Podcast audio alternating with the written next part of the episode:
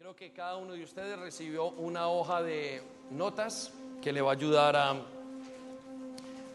a, seguirnos y que va a hacer que sus enseñanzas puedan ser más fáciles. Y hoy vamos a hablar de por qué es tan importante Israel para Dios. ¿Sí? ¿Por qué es tan importante Israel para Dios? Y para muchos de ustedes, o para algunos, va a ser sorprendente lo que van a escuchar el día de hoy. Sin embargo, no se sorprendan porque está escrito y es parte del corazón de Dios lo que vamos a oír en los siguientes minutos. Entonces, en esta serie de predicaciones eh, viene con el motivo de que vamos a Israel el próximo fin de semana. Vamos a salir más o menos 30 personas de acá desde Londres. Dele un aplauso a Dios por eso. Y nos uniremos a un grupo más o menos de 210 personas. O sea que en total vamos a estar aproximadamente la próxima semana 240 personas viviendo nuestra visión de Israel. Y quiero contarles que nosotros tenemos una visión muy, muy clara acerca de Israel. Y es una de las visiones que eh, componen nuestra identidad como iglesia. ¿sí? Eh, siempre la han compuesto y, hoy es, es, una parte esencial. Nosotros como iglesia amamos a Israel, hablamos de Israel, enseñamos acerca de Israel, amamos a los judíos y es parte de lo que Dios ha puesto en nuestro ADN. Entonces explicamos por qué y como vamos en el viaje pues estaremos intentando explicar y dar a entender qué es, porque hay algunos de ustedes que son nuevos que no han ido, pero nosotros tenemos personas que han estado en Israel 15, 16, 17 veces, 8, 10, el común denominador de nuestra iglesia lo sabe muy bien y somos embajadores de Israel como iglesia. Somos una iglesia que ama a Israel y tenemos nuestras eh, razones por lo cual lo hacemos. Entonces, em, la semana pasada hablamos de por qué era importante que la iglesia amara a Israel y, trabajamos en eso. Si usted quiere em, eh, ir a esa predicación, puede ir a ccilondon.com y allí va a alcanzarla y va a escuchar esa parte si no la ha escuchado. Pero esta semana queremos hablar de por qué es tan importante Israel o qué significa Israel para Dios. Y quiero que en sus notas vaya conmigo a Romanos capítulo 11, versículo 1. Romanos capítulo 11, versículo 1. Y este es el apóstol Pablo hablando y diciendo, entonces pregunto, ¿acaso Dios ha rechazado a su propio pueblo, la nación de Israel? Miren, de alguna manera el mundo por muchos años y muchos siglos ha querido decir, inclusive el, mundo cristiano, ha querido eh, interpretar mal la palabra de Dios e indicar, e indicar que el pueblo o la iglesia ha tomado el lugar de Israel. Y quiero decirles que esto está lejos de ser una verdad. En realidad, Israel sigue estando en el corazón de Dios, en todos los aspectos. Entonces, por eso el apóstol Pablo ya hace dos mil años escribió, por supuesto que no. Y yo quiero que resalte allí en su hoja, por supuesto que no. Dios no ha rechazado a Israel sigue amando a Israel, sigue estando en el corazón. Y le voy a dar el ejemplo. En muchos casos, eh, algunos tenemos o hemos tenido o hemos visto de padres o usted tiene un familiar que quizás está lejos de Dios o lejos de la familia. Eso no indica o eso no quiere decir que ese hijo ya no sea tan importante como el resto de los hijos. Entonces, nosotros como iglesia no creemos en algo que se llama la, teología del reemplazo. ¿Cómo se llama? ¿Cómo se llama la teología? Más fuerte, ¿cómo se llama? El reemplazo. Nosotros no creemos. Y en la teoría del reemplazo consiste en que la iglesia cambia o deja de ser o eh, toma el lugar de Israel. Y la iglesia de alguna manera se vuelve una Israel espiritual. Y creo que no es así. Voy a decirles, eh, para la interpretación me gustaría enseñar de la escritura, tenemos que ver que Dios habla a tres tipos de personas, tres tipos de grupos en la, en la palabra de Dios. Al pueblo judío o al pueblo de Israel o al pueblo hebreo. Luego habla a los no judíos que se le llaman gentiles y luego habla a la iglesia. Y la iglesia está hecha de judíos y no judíos. Entonces es muy importante porque vamos a encontrar varios tipos de promesas y mucha gente toma las promesas de Israel como si fuera para ellos y realmente no es una promesa que tiene que ver con nosotros, es una promesa que tiene que ver con ellos específicamente. Para ellos es una ley, para nosotros hay una ley que tiene que ver con los mandamientos, por ejemplo, de Cristo. Entonces es muy importante que nosotros comprendamos qué significa y por qué Israel es importante para Dios. Ahora quiero que vaya entonces conmigo a Primera de Samuel y capítulo 12, versículo 22. Y yo voy a pedirle que leamos esto juntos. Y para mí esto es un versículo maravilloso y una interpretación especial. Primera de Samuel, capítulo 12, versículo 22, y están sus notas. Vamos a leerlo juntos. El Señor, más fuerte, el Señor, no, abandonará a su pueblo escogido, porque ello, deshonraría, su gran nombre. Él los ha hecho una nación especial. Simplemente porque Él lo ha querido. Amén. Eso merece un aplauso. Vamos. Entonces resalten sus notas simplemente porque Él lo ha querido. ¿Qué hace que Israel sea tan especial? Su Dios. Podemos hoy decir, y usted necesita salir aquí, en este lugar, con una cosa cambiada, algo en su corazón que tiene que aprender nuevo, es que Dios ama a Israel. Pero yo le voy a dar cinco razones por qué Israel es tan importante para Dios. La primera es, Israel significa cumplir una promesa a Abraham. Anote allí en sus, en sus notas, ponga sus notas. Israel significa cumplir una promesa a Abraham. ¿A quién? Abraham. Muy bien. ¿No le sorprende que, no, me sorprende y nos debe sorprender a todos que la importancia de, Israel signifique una promesa? ¿Por qué Dios le importa tanto Israel? Porque le hizo una promesa a Abraham. Quiero que piensen eso y qué tan grande es este pensamiento.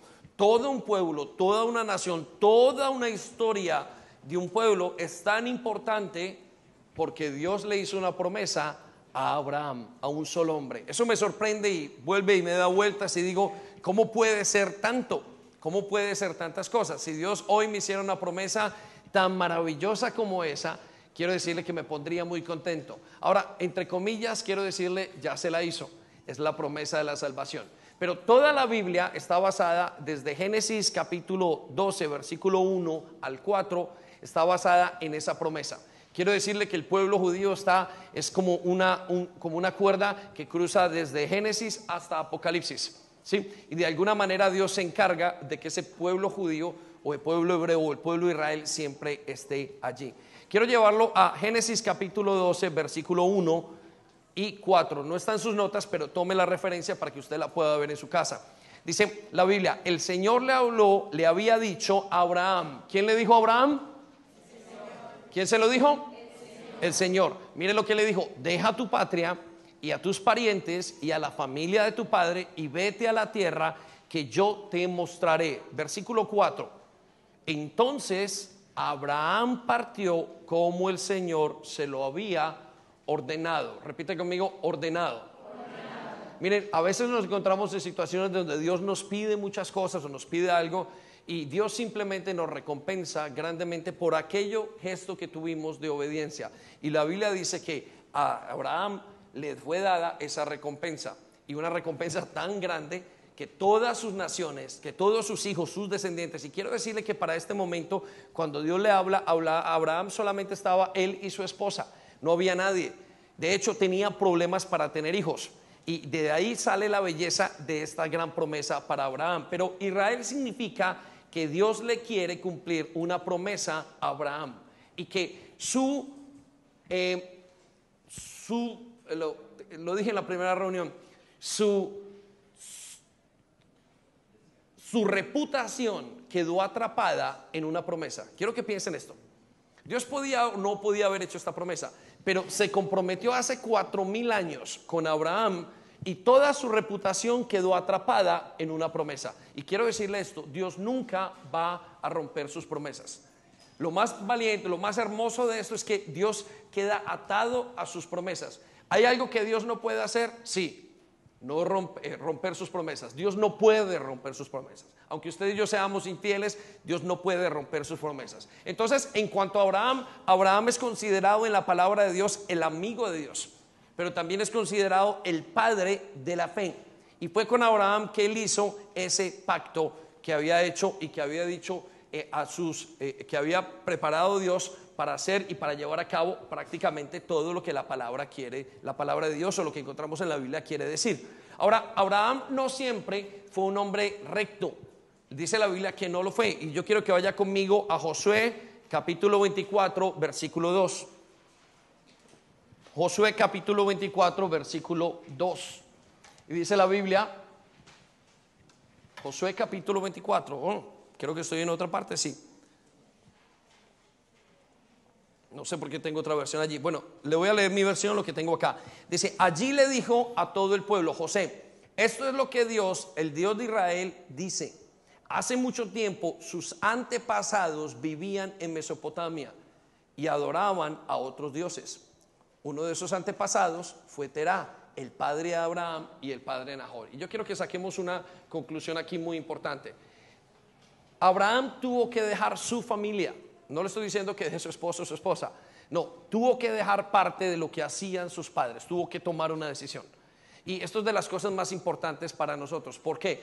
Porque para que Dios cumpla una promesa que nos ha hecho, muchas veces Dios nos pide a nosotros que hagamos algo para darnos y para mostrarnos esa promesa y llevarnos a ese, a ese punto donde tenemos que llevar. Y es porque quizás nuestras familias están muy fundamentadas en este mundo, pero Dios nos pide que nosotros dejemos todo lo terrenal y pongamos nuestros ojos en lo espiritual. Ahora, esta promesa que Dios le dio a Abraham eh, le llama a la Biblia el amigo de Dios y le llama el padre de la fe.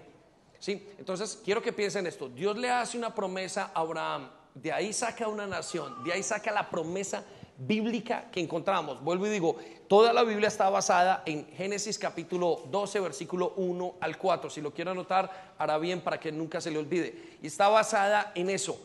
Entonces Dios siempre se lo recordó a sus hijos. Y quiero que piensen ahora en sus familias por un momento y saquemos una conclusión acerca de nuestras familias. Si Dios le promete su rescate y su bendición, lo promete para sus hijos y los hijos de sus hijos. Y yo quiero que algunos padres que están aquí y sienten que sus hijos de alguna manera no los pueden alcanzar, vuélvasen al Dios de Abraham, al Dios de Isaac, al Dios de Jacob y encontrarán la familia, encontrarán, volverán a recoger sus hijos. Quiero que vaya conmigo a Génesis 26, versículo 2, y eso sí lo tiene en sus notas.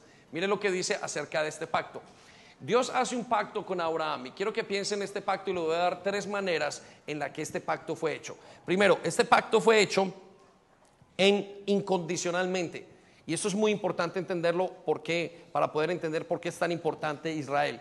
Dios no le dijo a Abraham, si tu familia se porta bien, yo hago pacto con ellos. Dios no le dijo, si tú lo haces bien, no le dijo, si tú se olvidas, no, dijo, el pacto que hizo con ellos es incondicional incondicional. Si quiere, anótelo allí en sus notas. Póngalo en sus notas. Es incondicional. Si, si Abraham cambia de parecer, Dios ya le dije, no va a cambiar de parecer, porque es incondicional. No importa lo que haga, Él se comprometió. Y, Él es como cuando usted compra algo, sea que esté bueno o esté malo, usted lo compró. Sí, ese es parte del, del, concepto de Dios en cuanto a este pacto de Abraham. Por eso a veces nos aterramos, Israel esto, Israel lo otro, y los medios de comunicación podrán decir lo que quieran pero Dios sigue siendo el pueblo, Dios sigue siendo el Dios de Abraham. Y voy a llevarlo y voy a darle los dos otros conceptos en un momento. Vaya a Génesis 26, versículo 2. Conmigo lo tiene allí. Dice, el Señor, el Señor se le apareció a Isaac y le dijo, note a quién, a quién se le apareció, a Isaac. Isaac era el hijo. Me encanta eso porque Dios no solamente se le aparece a Abraham y le dice, es tu promesa, sino que le recordó a Isaac que le había hecho una promesa a su padre Abraham. Note lo que dice en la siguiente parte, no desciendas a Egipto, sino haz lo que yo te digo. Versículo 3, vive aquí como extranjero en esta tierra y yo estaré contigo y te bendeciré. No, quiero que se fijen las siguientes palabras. Yo con estas palabras confirmo. Quiero que usted señale esa frase. Yo con estas palabras confirmo. ¿Quién lo confirmó?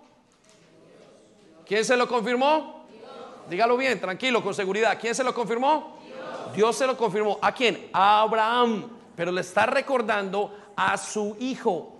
Esta es la promesa. Me encanta. Me gustaría que Dios le recordara a mis hijos esa promesa que le hice a sus padres. yo la voy a cumplir con ustedes. De ahí sacamos que en la Biblia, cuando usted va leyendo, Dios, el Dios de Abraham, el Dios de Isaac, posteriormente le dice el Dios de Jacob.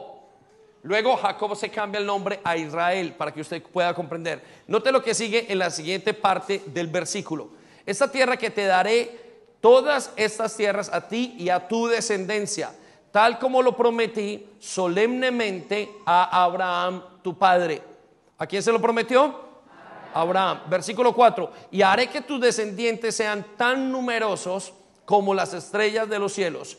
Y les daré todas estas tierras y mediante tu descendencia todas las naciones de la tierra serán bendecidas. Quiero que circule la palabra bendecidas.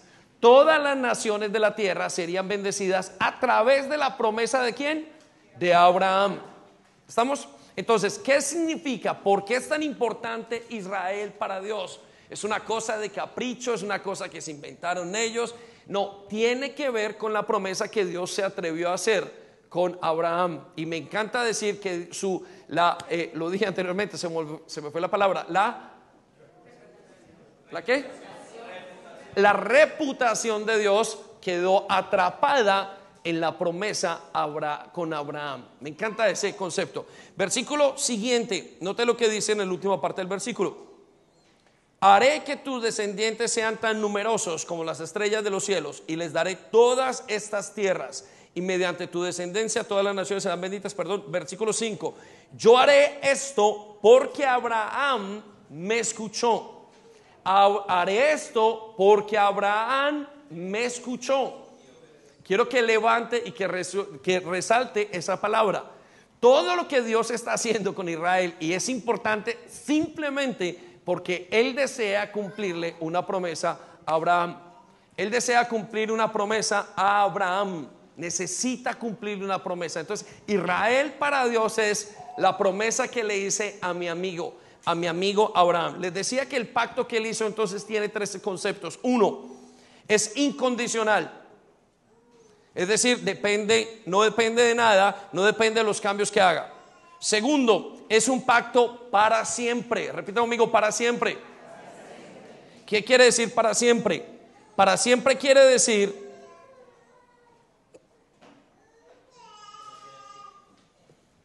Quiere decir que ese pacto lo llevará a cabo por la eternidad hasta el día de hoy. ¿Sabe usted que el nombre de Israel aparece en el último momento en la palabra de Dios en el libro de Apocalipsis?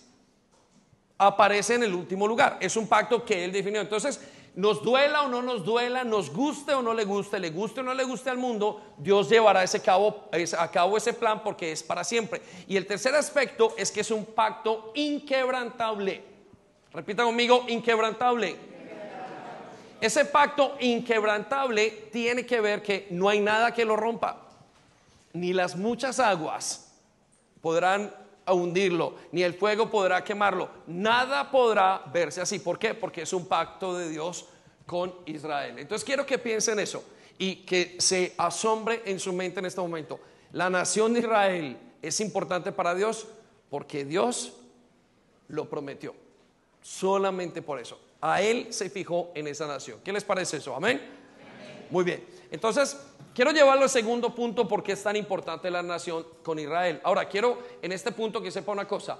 Ese grado de importancia lo siento yo. Es como que Dios, es como no, es cuando Dios nos dice, ahora que conoces a Jesús, tienes bendiciones hasta mil generaciones. Miren, no, no, no, no, no lo duden en acercarse a Jesús, porque se están acercando a esta promesa. Y es una promesa eterna, es un pacto inquebrantable, es un pacto para siempre con nosotros. No lo duden en venir a Jesús y en crear o firmar o asumir el pacto con Jesús, porque ese pacto es de bendición para siempre. Muy bien, lo llevo a la segunda razón por la cual Israel es importante. Israel es importante para Dios o significa para Dios la tierra prometida. Repite conmigo, la tierra, más fuerte, la tierra prometida. Entonces quiero que piense ahora en esto que es muy importante. Israel para Dios no significa simplemente un grupo. Israel no significa una etnia. Israel no significa un grupo de personas o de familias juntas. Israel también significa una tierra, un lugar en el mundo, un lugar específico. Y quiero que vaya a sus notas. En Génesis 17, 8 nos dice estas palabras. A ti y a tu descendencia les regalaré para siempre. Quiero que circule la palabra, las palabras para siempre. Toda la tierra de Canaán, es decir, la tierra en la que estás viviendo ahora y yo seré su Dios. Quiero decirle que en ese momento Abraham no tenía descendencia. La Biblia le dice que Dios, que la, la esposa de Abraham se muere y él compra ese terreno. Y al comprar ese terreno es como si Dios hubiera dicho, estás haciendo esto ahora y estás comprando todo lo que tienes. Abraham no tenía hijos, no pensó, Abraham murió viendo simplemente dos hijos. Simplemente viendo esos dos hijos, Ismael y Abraham, bueno, y otros que tuvo fuera de, dentro del concepto o el contexto matrimonial que tenía. Entonces quiero que piensen esto, él no vio nada más, él no vio sino eso.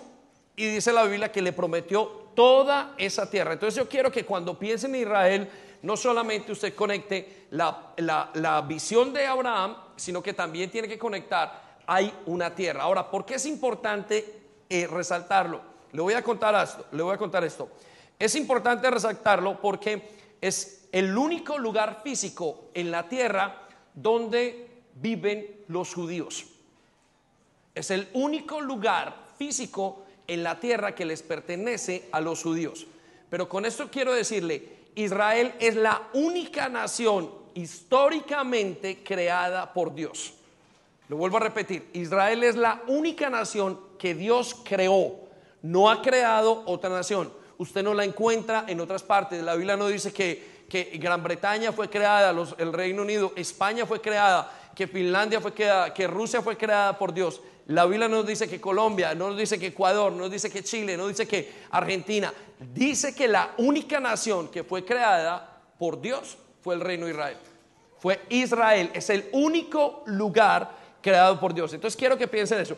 Como fue el único lugar creado por Dios, a nosotros nos sorprende porque cada uno de nosotros tiene un país, pero ese pueblo ha estado toda la vida en guerra precisamente por ese pequeño lugar. Hay eh, hace muchísimos años cantaban en Irán y el grupo de Hamas desde, tenían un dicho, desde tal parte hasta tal parte, Israel será echada al mar. Es como que Medio Oriente lo que quiere hacer es empujar a Israel para que se vaya y desaparezca totalmente. Y quiero decirle que esto es lo que hacen los enemigos de Israel, especialmente hablando del pueblo musulmán. Entonces, Israel significa un lugar de tierra. ¿Por qué? Un lugar, un, lugar apartado. Porque es la única nación que fue creada por Dios. Y escucha esto, es también la única nación en el mundo que históricamente tiene sus fronteras registradas en la Biblia. No hay otro lugar. Dios dijo, esta nación tiene que estar allí. Todas las fronteras de Israel están puestas en la palabra de Dios. Él lo escogió, él dijo, quería que quedara allí. Pero le voy a dar otra cosa mucho más sorprendente. Y escúcheme esto con claridad todos, la iglesia. Es la única nación en el mundo que tiene posesión eterna. Repita conmigo, posesión. Más fuerte, posesión, eterna. Dios le dijo a Israel, esta será la morada, el lugar físico para siempre. Eso no se lo promete al United Kingdom, no se lo promete a nuestros países, no se lo promete a Estados Unidos, no se lo promete a África, no se lo promete a Asia, no se lo promete en ninguna parte a nadie más que a ellos. Y quiero decirles otra cosa, solamente esto puede pasar si ellos viven allí. Ese pueblo es el que vive allí. Quiero que vaya conmigo a Deuteronomios capítulo 11, versículo 12. Usted no lo tiene allí, pero lo puede ver en pantalla. Deuteronomios 11, versículo 12. ¿Sabe una cosa que los países cristianos tienen más o menos 56 a 60 estados en el mundo que son cristianos? Los países musulmanes tienen que tener unos 30 o 40 el único estado, el único país completamente judío es Israel. Y lo sorprendente es que después de cuatro mil años de esa promesa hoy se cumple. Quiero que sepa esto en la historia, y lo vamos a ver en unos momentos, que en la historia de Israel nos indica que ellos fueron desalojados de ese lugar, echados fuera, con muchas razones, por dos mil años prácticamente. El único país que después de dos mil años volvió otra vez a ser nación. Mire, cualquier historiador mira esto y se aterra y dice, no entiendo. Es el único país, no ha habido Egipto, no ha habido Roma, no ha habido Grecia, no ha habido ningún otro país se ha vuelto a, después de que lo desalojan, lo tiran por todas partes, volver a reunirse en un solo sitio. Eso solamente pasa porque tienen el favor de Dios. Amén. Denle un aplauso a Dios, por favor, ¿sí?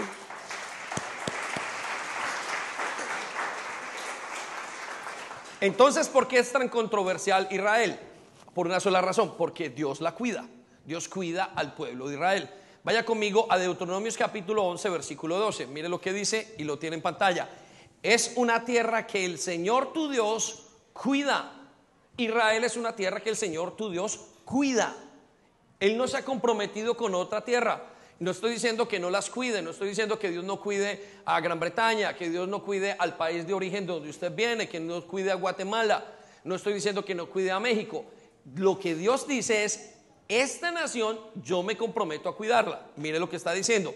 Los ojos del Señor, tu Dios, están siempre sobre ella, desde el principio hasta el fin del año. Desde el principio hasta el fin del año. Venga, ponga ese versículo allí, escríbalo. Deuteronomio 11, versículo 12. Deuteronomios 11, versículo 12. Muy bien, quiero que nos movamos a una promesa y quiero ver la expresión de Dios en su palabra. Toda la Biblia ha sido inspirada por Dios, ¿cierto? Amén o no.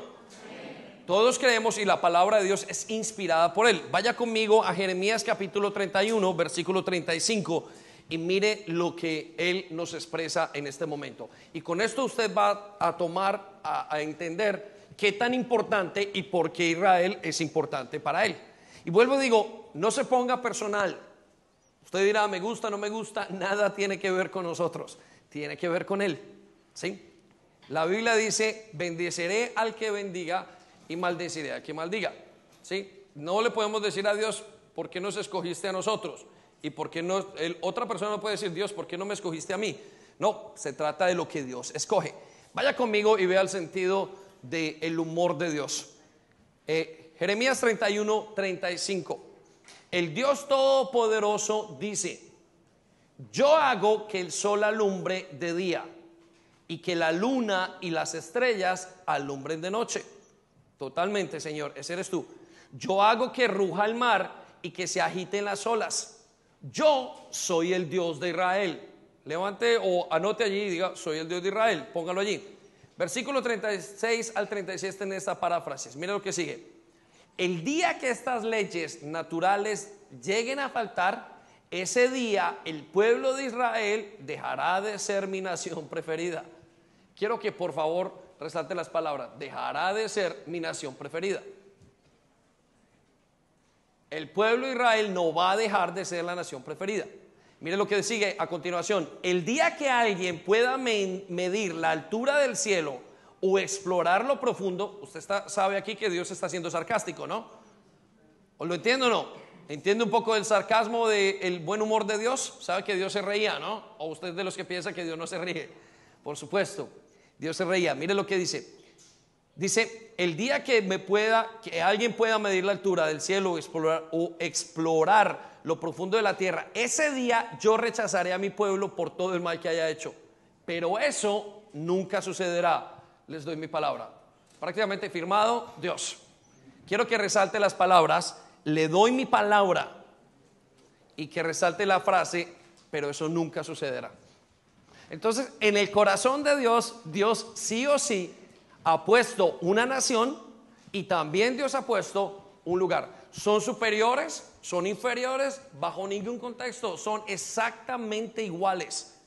Pero Dios tiene algo especial con ellos. Lo tiene con nosotros, pero para el corazón de Dios, el pueblo de Israel tiene algo que es de suma importancia para él mismo y tiene que ver con todo lo que es él. Entonces, hemos visto dos cosas importantes. Uno, Israel significa cumplir una promesa a Abraham.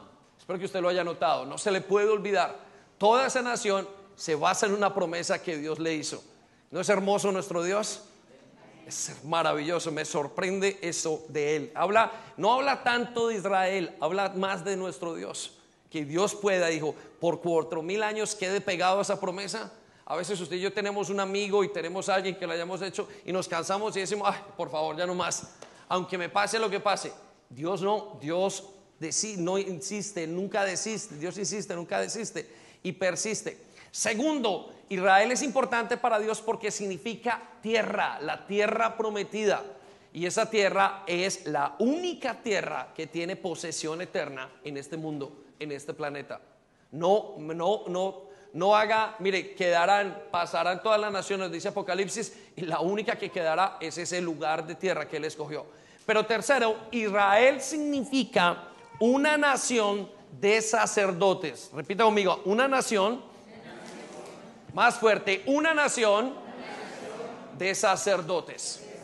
Entonces Dios quería de Israel una nación de sacerdotes. Y quiero presentar algo muy importante y es una definición de lo que se llama democracia. Usted ha escuchado toda la vida, y esto viene de los griegos, la democracia, la democracia es una es cuando el pueblo escoge a sus gobernantes. Bueno, quiero decirle que esto es bastante nuevo. Esto solamente tiene un par de dos mil años y algo.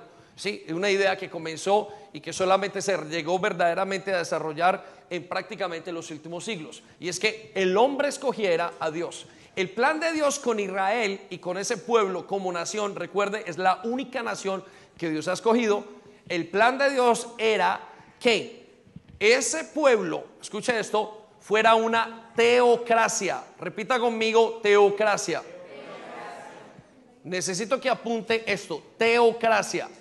Teocracia es diferente a democracia. La palabra democracia quiere decir la gente escoge sus gobernantes.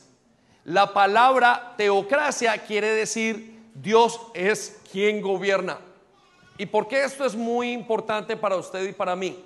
Miren, Primero que todo es importante para definir a Israel y definir lo que Dios espera de Israel. Pero también es importante para que defina lo que Dios espera de ustedes y de nosotros. Dios espera que en esta iglesia, en el mundo cristiano, nosotros seamos sacerdotes. Dios no espera que usted venga el fin de semana, jóvenes, que lo sepan ustedes, jovencitas que están por allí. Dios no espera que usted venga el fin de semana a una reunión. No, no, no, no. Dios espera que nosotros seamos sacerdotes. Y lo mismo esperó del pueblo de Israel. En el pueblo de Israel no lo encontró, ojo, pero en nosotros lo tiene que encontrar. Sin embargo, no quiere decir que ese pueblo no signifique eso para el Señor. Y vaya conmigo a el libro de Éxodos, usted tiene allí el fragmento de la palabra de Dios en el versículo en el capítulo 19, versículo 3. Mire lo que dice. Entonces Moisés subió al monte para presentarse delante de Dios. ¿De quién se presentó? Delante de Dios. Muy bien. Y dice la Biblia, el Señor lo llamó desde el monte y le dijo, comunica estas instrucciones a la familia de Jacob. Si quiere circula esas palabras, la familia de Jacob o la nación de Israel, es una manera más de decirlo. Anúnciales a los descendientes de Israel. Versículo 4 ustedes vieron lo que hice con los egipcios.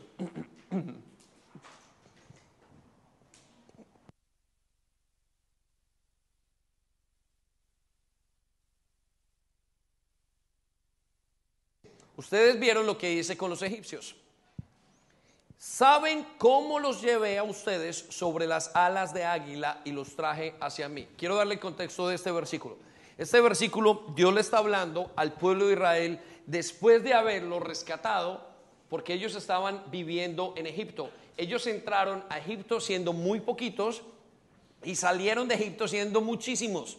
Pero cuando entraron, entraron como la familia de José, el segundo a bordo. Entraron como los hijos del rey, como los hermanos del rey, del segundo a bordo. Y cuando entraron, pasaron una leve temporada, algunos pocos años, y el pueblo de Egipto, el faraón de Egipto, los convirtió en esclavos. Repita conmigo, esclavos.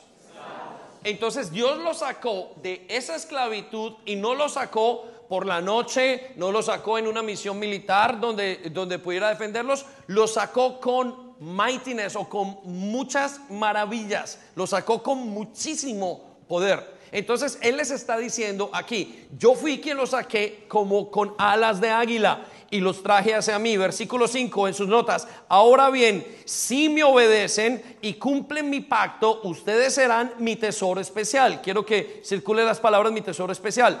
Entre todas las naciones de la tierra. Porque toda la tierra me pertenece. ¿Cuánto le pertenece a Dios?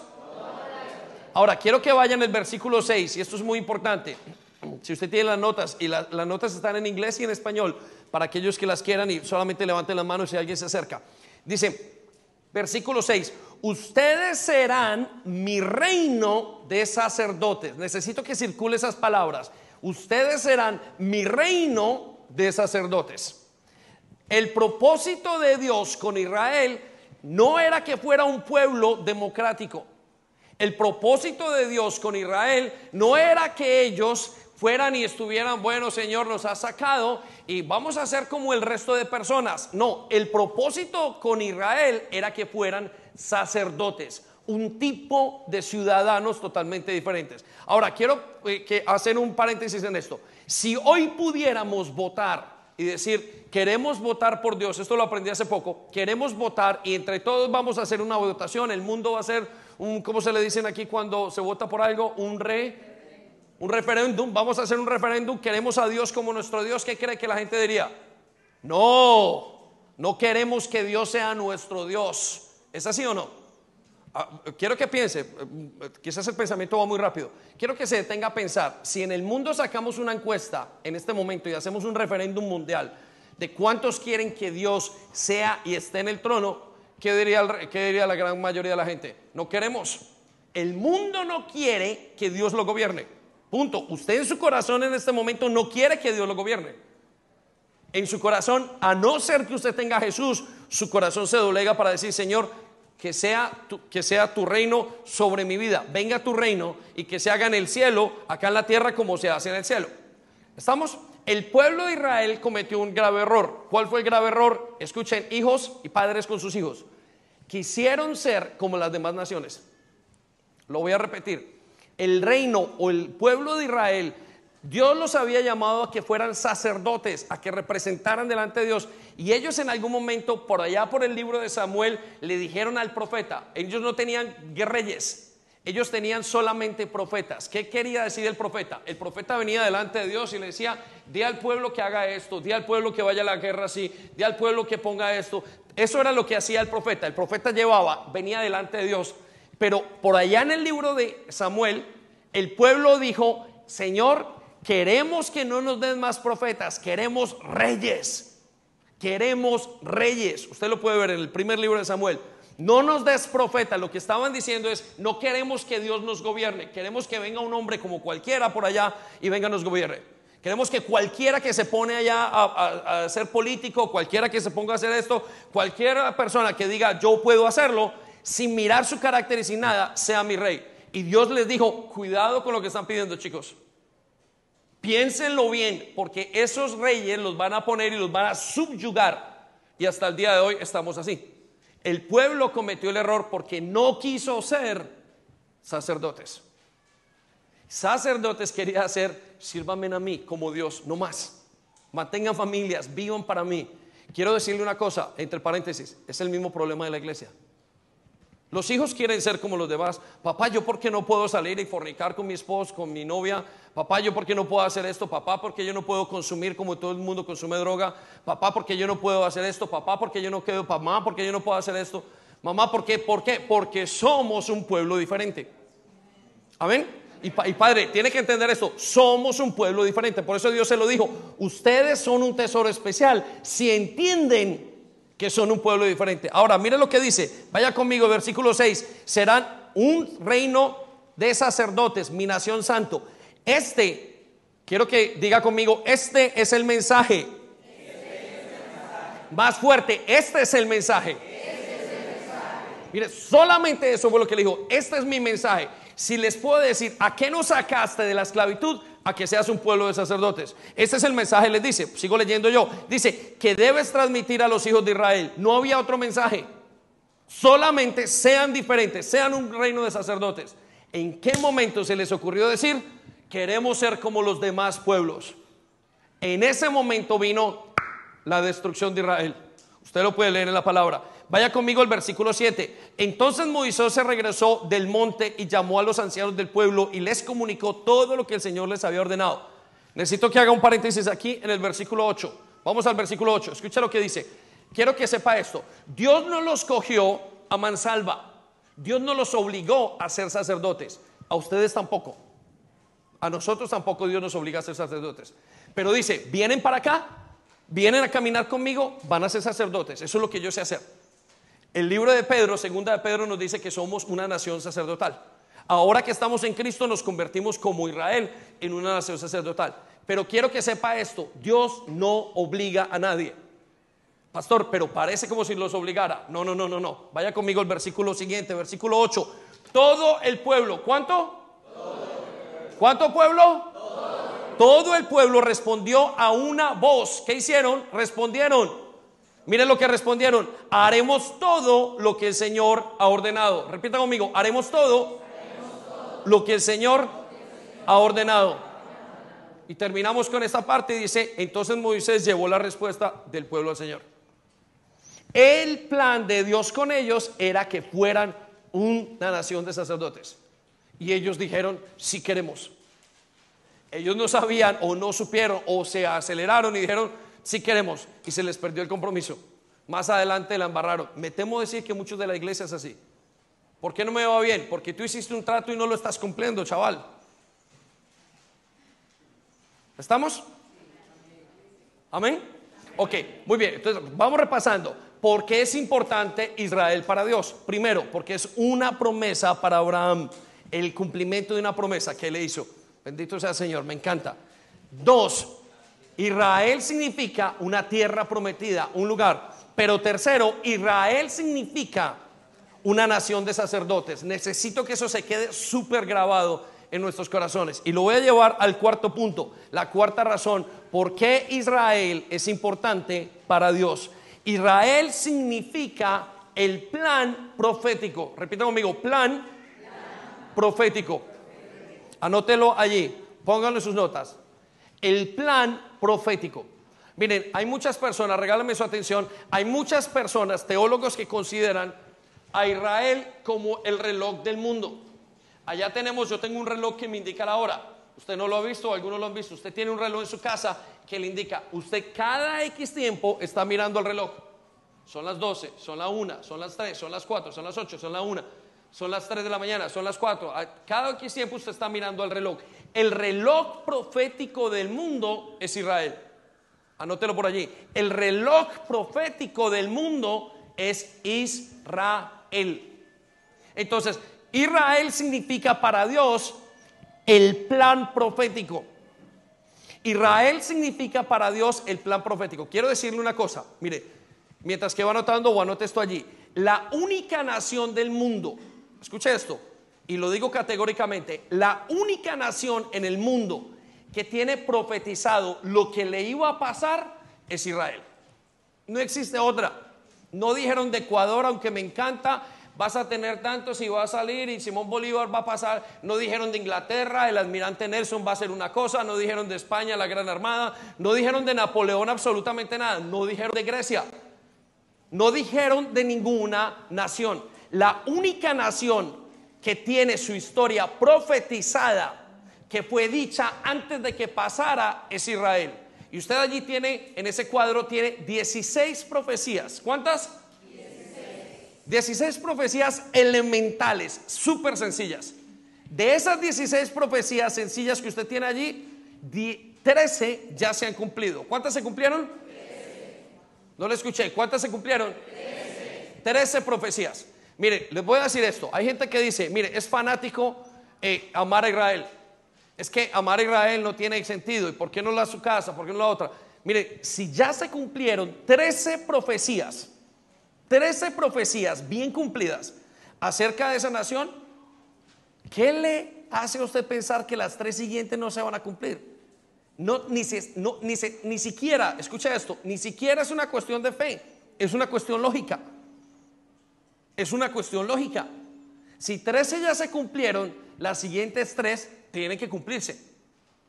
Entonces, vamos a ver en ese cuadro que usted tiene allí las diferentes, las diferentes em, profecías que se cumplieron. Rápidamente, la primera profecía que menciona, y son profecías históricas, y son profecías, vuelvo y digo, dichas antes que hubieran ocurrido, y son profecías que tienen que ver con la nación de Israel. La primera, que Israel sería un pueblo esclavo en Egipto. Repita conmigo, esclavo. Que Israel sería un pueblo esclavo en Egipto. Miren, les voy a contar esto. Eh, Abraham estaba con Dios. Solamente recuerde, eran dos personas. El pueblo, la familia, los descendientes de Abraham se convierten en el pueblo de Israel tres generaciones después. Abraham tiene un hijo que se llama Isaac. Isaac tiene un hijo que se llama Jacob. Jacob tiene doce hijos. A Jacob se le cambia el nombre por Israel. Repita conmigo, a Jacob se le cambia el nombre por Israel. Usted lo puede ver en la palabra, es fascinante. Cuando se le cambia el nombre por Israel, a esos doce hijos se le llaman las doce tribus de Israel. ¿Estamos? Pero ya en el tiempo de Abraham, ah, bueno, voy a los doce hijos. Esos doce hijos salen del lugar donde estaban en la tierra de Canaán y se van a vivir a Egipto. 430 años después, eh, eh, durante ese tiempo fueron tomados como esclavos. Y aquí están pasando unos 150, quizás 200 años. Quiero que me ponga atención en esto. Cuando Abraham estaba solamente, no había ni tenido hijos, Dios le había dicho, quiero que sepas una cosa, Abraham, en tres generaciones, tus hijos, en cuatro generaciones, porque ya eran las doce tribus, tus hijos todos esos descendientes van a ser esclavos en una nación muy cercana. Van a ser llevados esclavos a ese lugar. Quiero que poner esto en contexto. Imagínese que usted sabe o que Dios viene y le dice a usted qué va a pasar con sus nietos. Quiero que tú sepas que tus nietos van a estar en droga. Quiero que tú sepas que los bisnietos más adelante van a estar en una situación. Quiero que tú sepas que el más adelante vas a tener un problema y se van a divorciar los nietos de tus nietos. ¿Tú se puede imaginar lo que Dios le estaba diciendo a Abraham en esa profecía? Entonces, la primera profecía que vemos cumplida, y esa es la historia de Israel, es que Israel sería un, un pueblo esclavo en Egipto. Y eso lo encontramos en Génesis 15, 13. Usted lo puede ver en su casa. Génesis 15, 13 no lo vamos a leer. Segunda profecía, que Israel saldría liberado de la, tierra de Egipto con riquezas. Esa misma profecía se la da en Génesis 15:4. Mire, le profetizó y le dijo, quiero que sepas, Abraham, que aunque van a ir esclavos, más adelante ellos van a salir de esa esclavitud. Les tomó 430 años profetizados y dice la Biblia que saldrían enriquecidos. La Biblia nos cuenta y la historia que cuando fueron a salir los hombres estaban tan atemorizados y Dios les dijo, y todos esos 430 años que no te han pagado como esclavo, no te preocupes, te los van a pagar en el último día. Y todos salieron, y todos los hombres, los egipcios, todas esas personas que habían sido, habían esclavizado a esa gente, cogieron y dijeron en sus casas, miren, tome, eso es lo que Dios nos pide.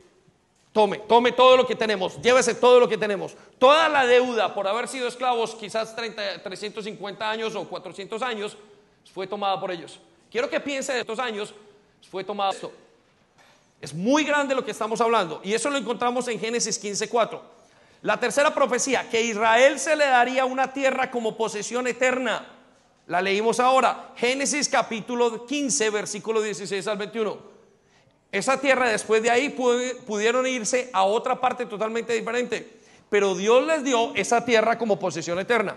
Cuarta profecía, que Israel se volvería a la idolatría. Dios les profetizó en Deuteronomios que ese pueblo que él había escogido se volvería en contra de él y se volvería de los ídolos. Dios dijo, yo seré tu Dios. Y ellos se volvieron completamente a los ídolos. Profetizado. Dios no los desechó, siguió con ellos. Versículo, eh, perdón, versículo no, profecía número 4, 5, que el centro de adoración de Israel sería en Jerusalén. El año, hace tres o cuatro años, el presidente Donald Trump de los Estados Unidos cambió la embajada, solo la embajada de Tel Aviv a Jerusalén. Y fue para todo el mundo un choque. Se echó a todo el mundo encima. Solamente por hacer ese cambio. Quiero que piensen en esto. Dios había escogido a Jerusalén hace cuatro mil años. Como dicen en inglés, no wonder. ¿No? Entonces, eso lo encontramos en Éxodo 15, 17. Búsquelo en su casa. Sexta profecía, que el reino del norte de Israel, Israel se divide y que sería llevado el reino del norte por prisionero por el imperio asirio Segunda de Reyes 17:13, profetizado. Siguiente profecía, que el reino del sur de Israel sería llevado prisionero por el imperio babilónico. Jeremías 27:22, profetizado. Todo se ha cumplido hasta ahora y nos dicen los libros de historia. Profecía número 8, que el primer templo de Israel sería destruido. Primera de Reyes, capítulo 9, versículo 6 al 9. El mismo Salomón profetizó que ese reino sería destruido, que ese reino no, que ese, eh, em, que ese templo sería destruido. Es impresionante. El templo que Dios había dicho resulta que es destruido. Se apartan de Dios y Dios destruye, pide que, o permite más bien que se destruya ese templo. Profecía número 9, que un pequeño grupo de Israel regresaría después de 70 años de estar en el cautiverio en Babilonia. Jeremías capítulo 25, versículo 11 al, al 12. Quiero que piensen en esto. Dios le dice y les, les comenta, yo, jóvenes, ustedes son mi pueblo, yo no voy a hacer nada sin que no lo diga antes, porque ese es mi compromiso con ustedes, el compromiso que hice con Abraham. Quiero que sepan que viene una nación, viene un rey y se los va a llevar. Quiero que piensen en este momento en Ucrania y de repente se los lleva a todos Ucrania y se los llevó Rusia y terminaron todos los de Ucrania en Rusia. Y les dice, en 70 años va a volver un grupo muy pequeño de ustedes, solo un grupo muy pequeño, un remanente, a vivir de vuelta. 70 años, cumplida la profecía. Mire, Dios les había dicho a los judíos, a los israelitas, cada siete años, cada seis años tienen que dejar descansar la tierra, y eso se llama el año sabático que nosotros conocemos. Y durante 490 años ellos no permitieron descansar la tierra. Es decir, 490 años es el equivalente a 70 años sabáticos. Dios se los cobró en ese momento. Digo, no pueden volver, esta tierra va a quedar completamente desolada hasta que ustedes paguen por esos 70 años. ¿No le parece mucha la grandeza del Señor? Es increíble lo que Israel significa para Dios. Vaya conmigo a la profecía número 10, que el segundo templo de Israel sería destruido. Esas palabras y esa profecía fue dicha por nuestro Señor Jesucristo en Mateo 24, versículo 1 al 2. Quiero que me pongan atención. El reino de Israel solamente ha tenido dos templos, el que hizo Salomón y el que hizo Herodes. Quiero que coloquen su atención en esto. El templo que hizo Herodes, de acuerdo a su, autoproclamada gloria y todo, hizo un templo supremamente grande. Miren esto, el templo tenía unas, tiene, para los que van a Israel lo van a ver, lo vamos a poder ver, tiene unas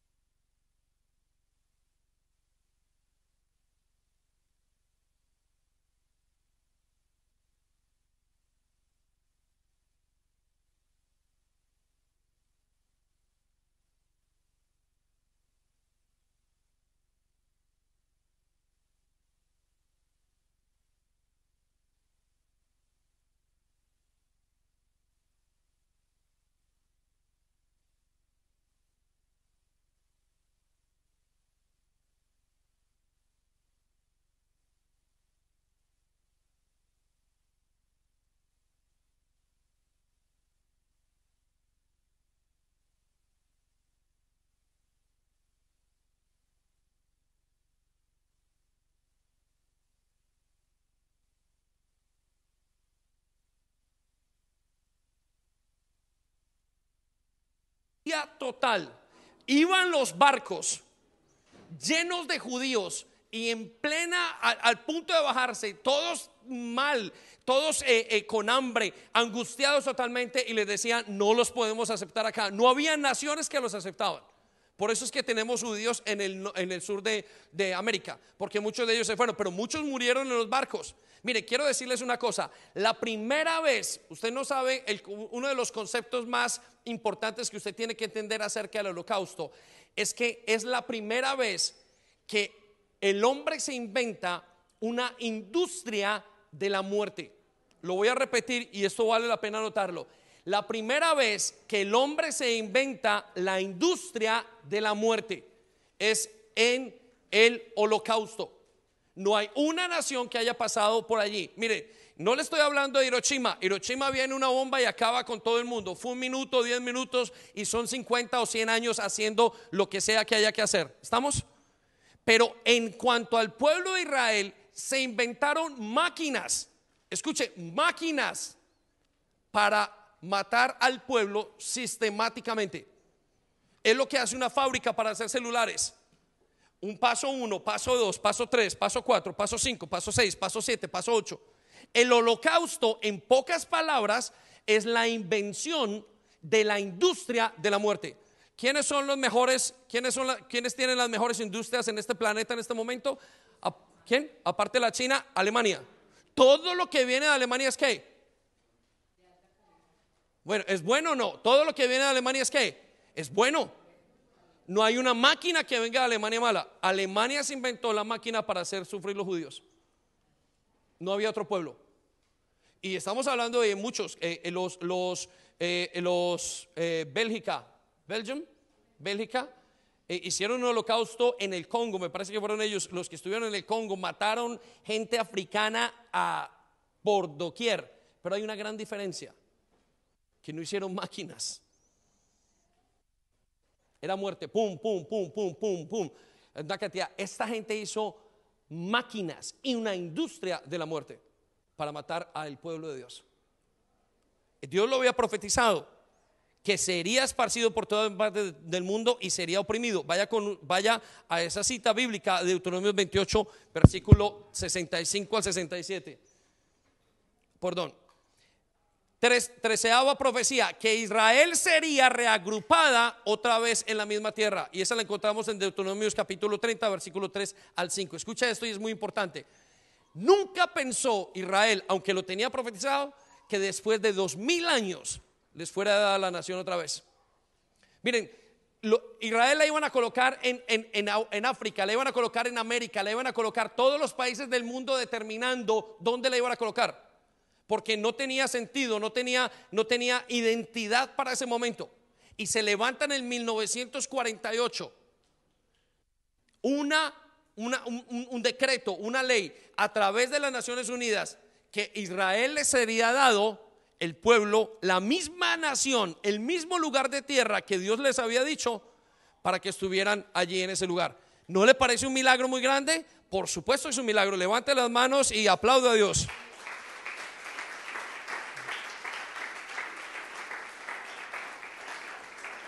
Les he contado 13 profecías acerca de Israel que ya se cumplieron, profecías muy claras que ya se cumplieron. Le voy a dar tres profecías que no se han cumplido y las que se van a cumplir en los siguientes días, en los siguientes meses, años, no lo sé. El Señor sabe cuándo. La primera profecía o la profecía número 14, que las naciones del mundo se juntarán en contra de Israel.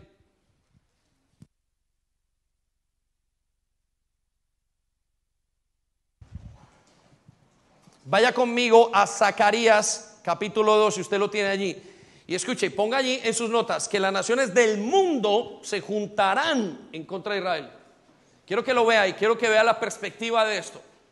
El siguiente paso de las profecías bíblicas acerca del pueblo de Israel es que se juntarán naciones contra ella. Y todo esto no porque los judíos sean buenos o malos, porque yo conozco mi pueblito y yo conozco el pueblo de muchos de nosotros y sé de dónde, sé quiénes somos los colombianos. También sé los españoles quiénes son. Aquí eh, ya lo tengo muy claro después de veintipico años de vivir quién es el inglés. Seguro, no son entidades superiores, créame que no. Si hay algo superior aquí es el pueblo espiritual de Dios. Eso es lo único. Y la única razón es porque tienen a Cristo. ¿Por qué se van a reunir contra, contra ellos? Si fuera Israel, hubiera sido trasladada a Argentina, se hubieran reunido contra los argentinos. Si usted hubiera nacido, si Israel fuera en Ecuador, Ecuador sería el, país en contra de Dios.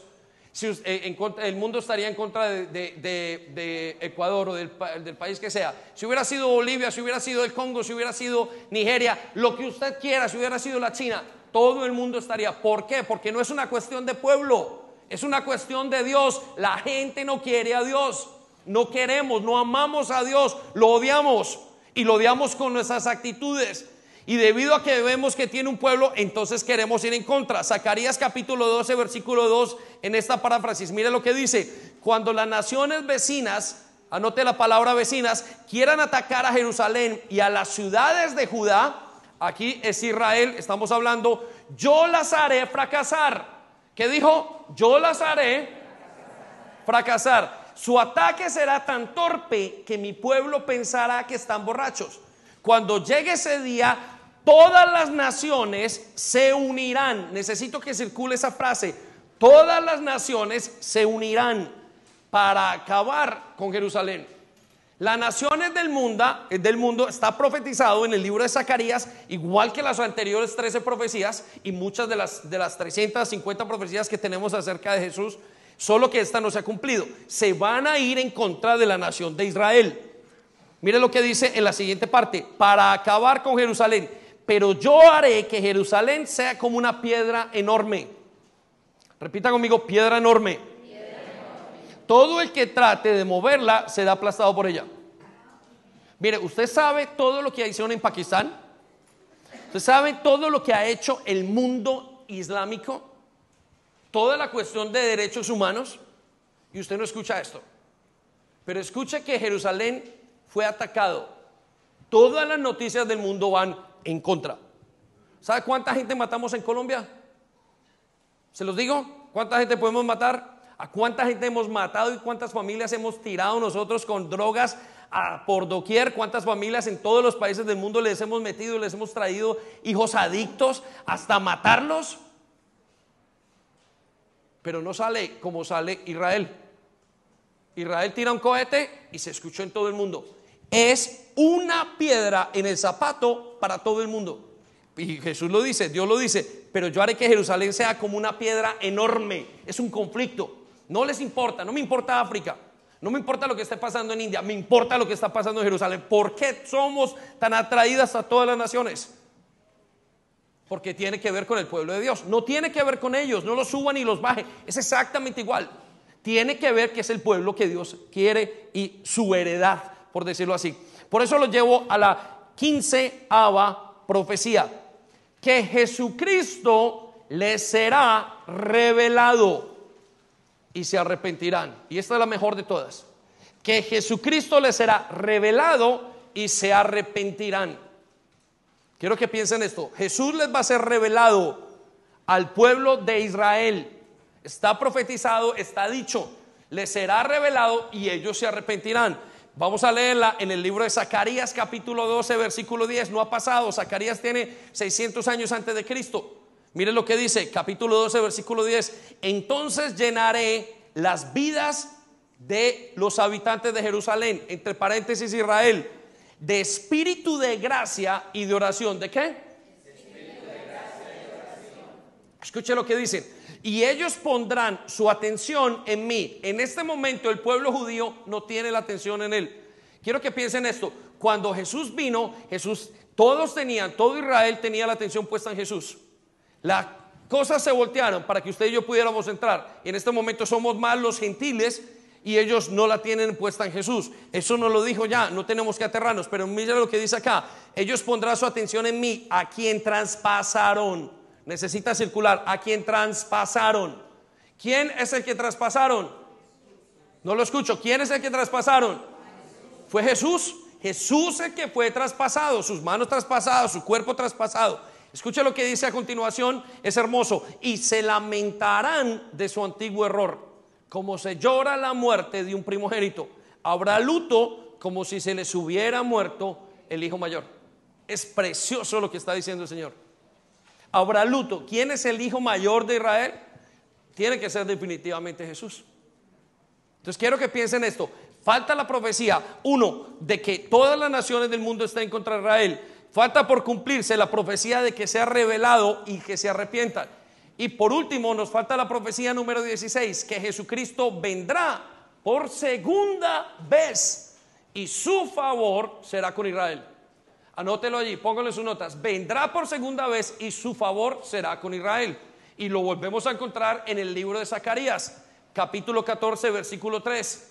Mire, si usted no está contento con que 13 profecías del mundo ya estén, 13 profecías históricas hayan sido cumplidas y no piensa que las siguientes tres, no sé lo que le pasa. Bueno, yo sí sé lo que pasa. Zacarías capítulo 14, versículo 3. Mire lo que dice. Entonces intervendrá el Señor. ¿Quién intervendrá? ¿Quién intervendrá? Y peleará a favor de Israel. Quiero que circulen las palabras a favor de Israel. El Señor intervendrá y peleará a favor de Israel contra todas las naciones enemigas que lo habían atacado. Contra todas las naciones enemigas que lo habían atacado. Esa es la segunda venida de Jesús. Peleará como en sus grandes días de guerra. Versículo 4. En ese día pondrá sus pies sobre el monte de los olivos, el que vamos a ver en la siguiente semana, al que está al oriente de Jerusalén, y el monte se partirá en dos formando un extenso valle que irá desde oeste a oeste, porque una mitad del monte se moverá hacia el norte y la otra mitad se moverá hacia el sur. Versículo 5. Entonces ustedes podrán escapar por aquel valle, le está hablando a los judíos, a los que vivan allí, hacia Asal. Si huirán como los hicieron sus antepasados, hace muchos años, cuando hubo un gran terremoto en tiempos de Usías, el rey de Judá, viene la parte, y entonces vendrá el Señor mi Dios y todos sus santos le acompañarán. Necesito que resalte la palabra, entonces vendrá el Señor su Dios. Escuche lo que significa esto, es la segunda venida del Mesías. Si usted tiene otra teoría, otra situación que más creer, mire, yo no sé cómo lo hace usted para creer cuando la historia no lo dice el Señor le faltan tres profecías que cumplirse en Israel. Es muy lógico y no tengo ningún temor a decirlo que puedo confiar que si cumplimos las trece profecías, aparte de creer en Jesús a ciegas prácticamente, que las tres profecías se van a cumplir. Amén. No le da un aplauso usted a Dios, pero gigante.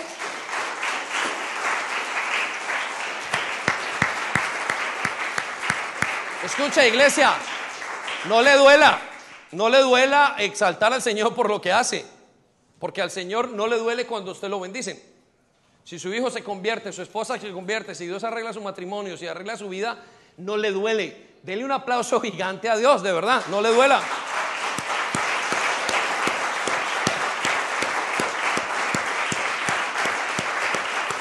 Terminamos, terminamos con la quinta razón. No le guarde gloria a Dios, por favor terminamos con la quinta razón. Israel significa entonces una luz para el mundo. Israel significa una luz para el mundo. Una luz para el mundo. Israel significa una luz para el mundo. Miren, la palabra de Dios nos dice por el apóstol Pablo y por todo lo que sabemos y hemos estudiado y hemos mirado, la ley, el culto, el conocimiento, la Biblia viene de los judíos. Todo viene, esa parte del todo lo que tiene que ver con Dios, viene de él. La Biblia nos dice, el Mesías viene de ellos. Quiero que sepan esto, Jesús no dejó de ser judío cuando murió. Jesús sigue siendo judío hasta el último día. La Biblia nos dice en el libro de Apocalipsis, y vi el apóstol Juan diciendo, ¿quién podrá tomar todo esto delante del mundo? ¿Quién podrá abrir los rollos? ¿Sabe qué dice el apóstol? Dijo, y vi al león de la tribu de Judá. Estaba viendo a un judío. Con esto no le estoy diciendo nuevamente que sea más o menos. Le estoy diciendo que sigue siendo el mismo patrón. Dios lo va a respetar hasta el final. Gústele o no nos guste. El Mesías viene de Israel. Y el pueblo que sabe alabar a Dios es el pueblo de, de, Israel. Vamos a Juan capítulo 4, 22 en sus notas. Y estas son las palabras de Jesús, grupo de alabanza, pueden acercarse. Estas son las palabras de Jesús. Entonces, esto no es un accidente de parte de Dios, esto es un propósito de Dios. ¿Sí? ¿Se ha notado, ha detenido usted a pensar en algo? Abraham, esa promesa de Abraham cambió el mundo. Mire, les voy a contar esto. Dos mil años, todos los valores que tenemos al día de hoy en esta sociedad occidental que hoy se están perdiendo en los colegios, que están dañando a sus hijos y a nuestros hijos en el colegio y los están homosexualizando, aquellos valores que ya se están perdiendo, que no están, todos los valores buenos que se defendieron, que se pusieron, fueron valores judeocristianos. Tenían raíces cristianas, tenían raíces judías, fueron judeocristianos. Hoy los estamos perdiendo, pero todos los grandes cambios, le digo una cosa, el leer, ¿sabe cómo aprendió a leer Europa? Los primeros países que aprendieron a hablar, a leer. Bueno, tiene que irse hace 500 años a la reforma. ¿Sabe por qué aprendieron a leer? Porque la Biblia se tradujo. Y cuando la Biblia se tradujo a partir de la reforma, comenzaron a enseñar cómo podemos enseñar a la gente lo que dice Dios. De ahí para adelante nacieron el resto de cosas tan grandes que tenemos. La revolución industrial fue aparte o a partir de todos estos grandes cambios que los valores judeocristianos tuvieron. Quiero que lo piense en ese momento. Entonces dice el Señor, Israel es para mí, significa y es tan importante porque ellos significan una luz para el mundo. Entonces nos dice eh, Juan capítulo 4, 22. Estas son las palabras del mismo Señor Jesucristo. Escucha lo que dice. Ustedes, los samaritanos, saben muy poco acerca de aquel a quien adoran. Quiero que circule la palabra samaritanos. Eran judíos, pero eran judíos apartados. ¿Sí? Eran unas tribus que habían ya quedado y se habían apartado de eso. Es como si fueran los gentiles. Mire lo que dice. Ustedes los gentiles. Voy a cambiar por el, por el, por el argumento, por lo que estamos haciendo, a cambiarles el nombre rápidamente. Dice, ustedes los que los samaritanos saben muy poco acerca de a quién adoran. ¿Saben cuánto? ¿Cuánto saben? Muy poco. Y escuchen las palabras del Señor Jesucristo, Juan capítulo 4. Su Biblia las tiene que tener en rojo. Usualmente, ustedes saben muy poco acerca de quién adoran. Nosotros sabemos muy poco acerca del que adoramos. Miren, nosotros no entendemos algunas cosas de la Biblia porque para ellos eran chistes, porque fue escrita por judíos, fue escrita para judíos primero y después Pablo la enseñó a los gentiles. Usted no me puede decir que no tienen un lugar en el corazón de Dios. Y quiero decirle una cosa, me atrevo a decirle, si usted odia a ese pueblo, odia a Dios. ¿Por qué? Por una sola razón. Porque usted no puede amar a Dios y odiar su familia. Usted no me puede amar a mí y, amar a su, y odiar a mi esposa. En el momento que usted haga eso, se hace exactamente mi enemigo. No tengo enemigos. Pero usted no puede amar, amarme a mí y decir que ame a mi esposa o, a mis, o odiar a mis hijos. No se ha visto. Usted no pasaría por allí. porque Dios tiene que pasar por allí? ¿Me aceptas? ¿Me aceptas como mi familia? Escuche lo que dice las palabras de Jesús. Mientras que nosotros, los judíos, ¿quiénes? Conocemos bien a quien adoramos. Conocemos bien a quien adoramos. Porque ellos es el culto, ellos es la palabra y de ellos es el Mesías. Escuche las siguientes palabras. Necesito que truenen en su corazón. Porque la salvación viene por medio de los judíos. Porque la salvación viene por medio de los judíos. No vino por los colombianos. ¿Qué hacemos? ¿Qué puedo decirle? ¿Quisiera yo o no quisiera? Pues no. Vino por medio de los judíos. Y bástenos eso para nuestra gracia. Lo llevo a un capítulo, un versículo que no tienen allí, pero póngase de pie un momento. Isaías capítulo 49, versículo 6. Ujieres, vamos a repartir Santa Cena el día de hoy, ¿vale? Se van a acercar a ustedes. El grupo de alabanza tome su Santa Cena también. Le leo Isaías 49, versículo 6. Escuche lo que dice, no, no, no se me vaya. Póngase de pie, pero no se me vaya de la atención.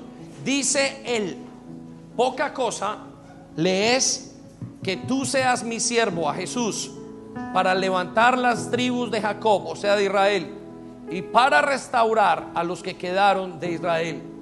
Escuche lo que dice, también te haré luz a las naciones para que mi salvación alcance hasta los confines de la tierra. Escuche lo que está diciendo el Señor. Él dice, yo haré a Jesús luz a las naciones. Usted hoy está sentado en este lugar gracias al pueblo judío. ¿Sabe que Jesús en sus tres años de ministerio no salió de Israel? Y la palabra de Dios nos dice el recuento del apóstol Mateo. Sí, Mateo, diciéndonos que a los suyos vino, de Juan, a los suyos vino primero y no le reconocieron. Pero a los suyos vino primero, ese es su orden. El apóstol Pablo lo sabía muy bien, dijo a los judíos primero. Le estoy diciendo que se judaice nunca, pero le estoy diciendo aprenda a amar el pueblo que Dios ama. Deje que su corazón, Cristo, ponga la salvación y que esa salvación tenga la esencia que tiene que tener en su vida. Detrás de cada pecado hay una mentira. Y la mentira se quita poniendo la verdad. Estamos ante algo muy precioso de parte de Dios. Y creo que Dios nos ha hablado como iglesia. Por eso es el centro, es parte de los centrales valores. Cuando explicamos que somos la iglesia, seguimos a Cristo, amamos a la iglesia, adoramos, somos generosos, hacemos tantas cosas, servimos. Y en el lugar del corazón decimos, amamos a Israel. Amamos a Israel. Nosotros queremos que uno de nosotros vaya a Israel cada año, de mi familia, y lo hemos cumplido hace muchos años, intentado cumplir intentamos orar por la paz de Israel. Somos una iglesia que habla bien de Israel. Y usted lo que ha escuchado hoy quizás no lo ha escuchado antes. Pero quiero decirle que este es el ADN nuestro. Y nada lo va a hacer cambiar porque es un ADN que Él puso por nosotros. Amén. Entonces cierre sus ojos y vamos a reflexionar un momento. La Biblia dice que debíamos recordar quién era Jesús y que murió por nosotros. No nos dice cada cuánto. ¿Sabe usted que esto que estamos viendo en la mano, perdón, abra sus ojos un momento. Eso que usted ve en sus manos es parte de la práctica que viene de la Pascua, celebrada, dada a Dios a los judíos en el libro de Levíticos. El día que Jesús celebró la última cena, en realidad lo que estaba hablando era la Santa Cena y estaba, que es lo que vamos a celebrar nosotros en unas semanas cuando celebremos las fiestas solemnes. Vamos a explicar qué significa cada una de las cosas. Pero estaba celebrando aparentemente lo que se llama el rito judío.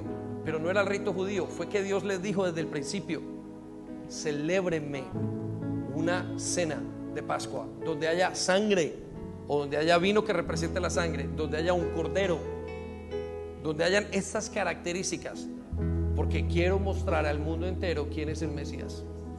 Quiero mostrarles que sufriré por ellos, que llevaré su castigo en él. La cuestión del Mesías era un de, la cuestión de la salvación de Cristo era tener un cordero. Cada hombre y cada persona se debía presentar delante de Dios con un cordero y poner sus manos y sus pecados, todos sus crímenes y todo lo que había hecho sería transmitido en ese cordero. Jesús es el Cordero que quita el pecado del mundo. Lo que ha dicho que nosotros debemos hacer es transmitir nuestro pecado en Jesús. Lo que quiere decir que nuestro castigo sería puesto por Jesús. Esto es lo que se celebra el día de la Pascua. Y Él dice, celébrelo cada vez que se acuerden de mí. ¿Por qué lo salvé? ¿De dónde lo saqué? ¿Quién soy yo? ¿Quién soy yo para ustedes? quién es Jesús para cada uno de nosotros. El Mesías. La palabra Cristo es el enviado. En griego, el Mesías es en hebreo. Cierre sus ojos un momento por lo que estamos hablando y deje que el Espíritu Santo ponga en su corazón e interiorice todo lo que Dios le está diciendo. Espíritu Santo, estamos acá, ante ti. Solamente ante ti nuestra palabra, tu palabra puede ser revelada. Y tú estás revelando en el nombre de Jesús todas estas verdades acerca de tu pueblo, acerca de tu palabra, acerca de las promesas a Abraham, acerca de una tierra prometida, acerca de una nación de sacerdotes, acerca de un plan profético, acerca de ser luz a las naciones.